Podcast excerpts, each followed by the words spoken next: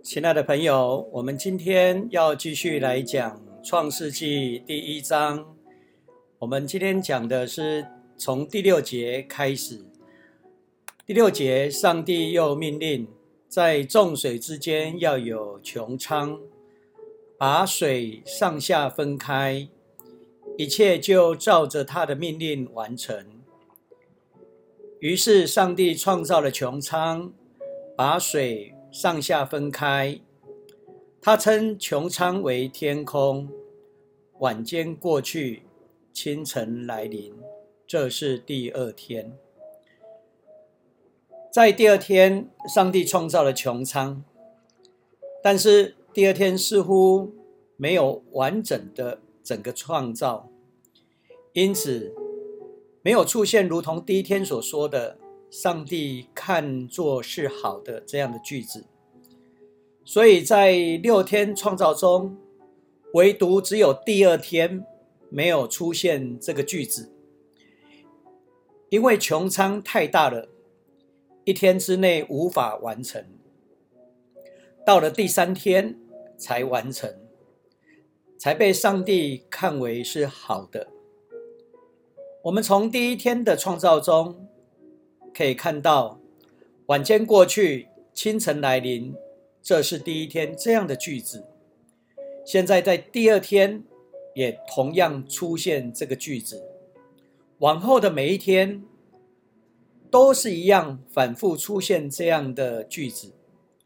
这让我们看到，这是属于祭司的文献特色，因为要呈现的就是一种秩序。这种秩序。用在第一天、第二天这样的句子来表达。我们要知道，祭司主要的工作就是带领人敬拜上帝，回应上帝创造的爱和拯救的恩典。因此，秩序就表明一种严肃的态度，不可随随便便。就像我们在崇拜、在礼拜的当中，一定有重要的程序秩序。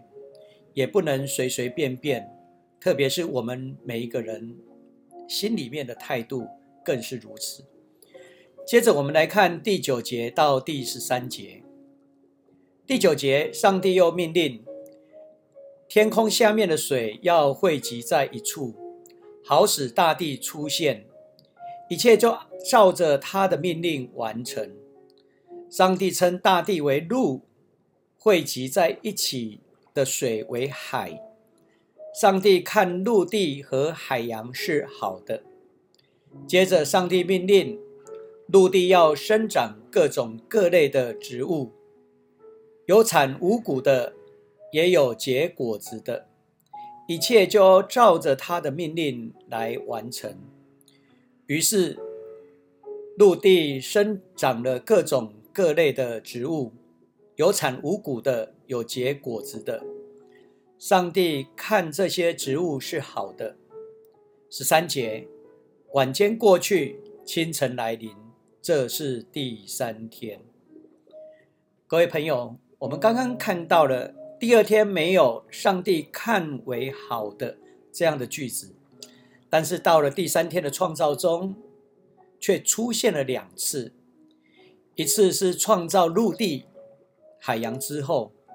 一次是上帝创造了各种植物之后，从这里我们可以看到一个很重要的事实：一块土地是否适合人类居住，是否适当的可以提供生命的成长的环境，要看那一块土地是否能够结出植物。如果连一般的草木都无法生长，那么。人就很困难在上面居住。在二零一六年，《天下》杂志追查了六万家违章工厂占用农地的情况极为严重。特别在彰化鹿港，一坪农地原本约两万元，一坪工业地约十万元，上万坪的农地就被变更成。工业用地，其实说变更也没有，因为他把农地当成工业用来使用。这些违章的业者不但没有受到惩罚，还因为土地变得更加得到暴利。不仅如此，污染就直接排入了灌溉的沟渠内。这是人的恶，使土地无法永续。这对生命来说，不是祝福，反而是一种诅咒。人的贪婪没有办法为生命带来祝福，没有办法带土地带来祝福。我们要很清楚的，创造的本身就是一个不停的创造过程，是一种生命的延续。所以作者所用结果子，在说明生命生生不息的状态。结果子也让我们看到，生命不是短暂的，而是持续不停的衍生。没有良好的土地，就很困难。栽种植物，也就困难延续我们的生命与生存。接着，我们来看第一章十四到十九节。上帝又命令天空要有光体来分别昼夜，作为划分年日和季节的记号，并且在天空发光，照亮大地。一切就照着他的命令完成。十六节，于是上帝创造了两个大光体：太阳支配白天，月亮管理黑暗。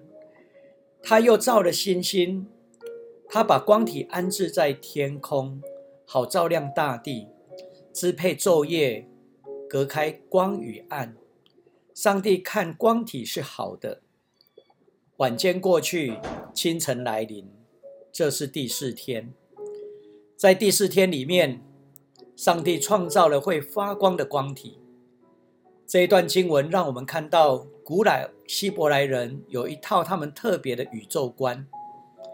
他们在看天体的时候，天就好像一个下凹的锅子，我们将它反过来盖住所生存的土地。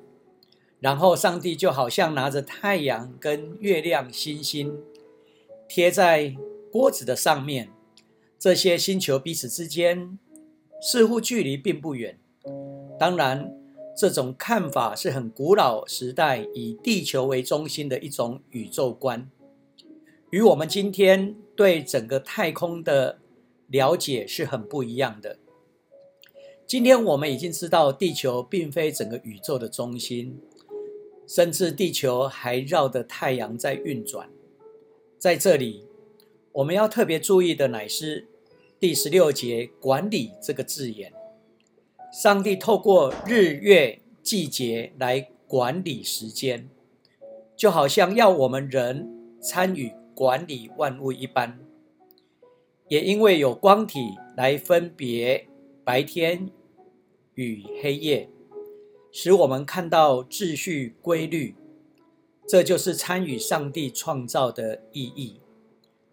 因为有了光体来分别白天与黑夜，所以当每一次创造完成，就会出现这样的句子：晚间过去，清晨来临。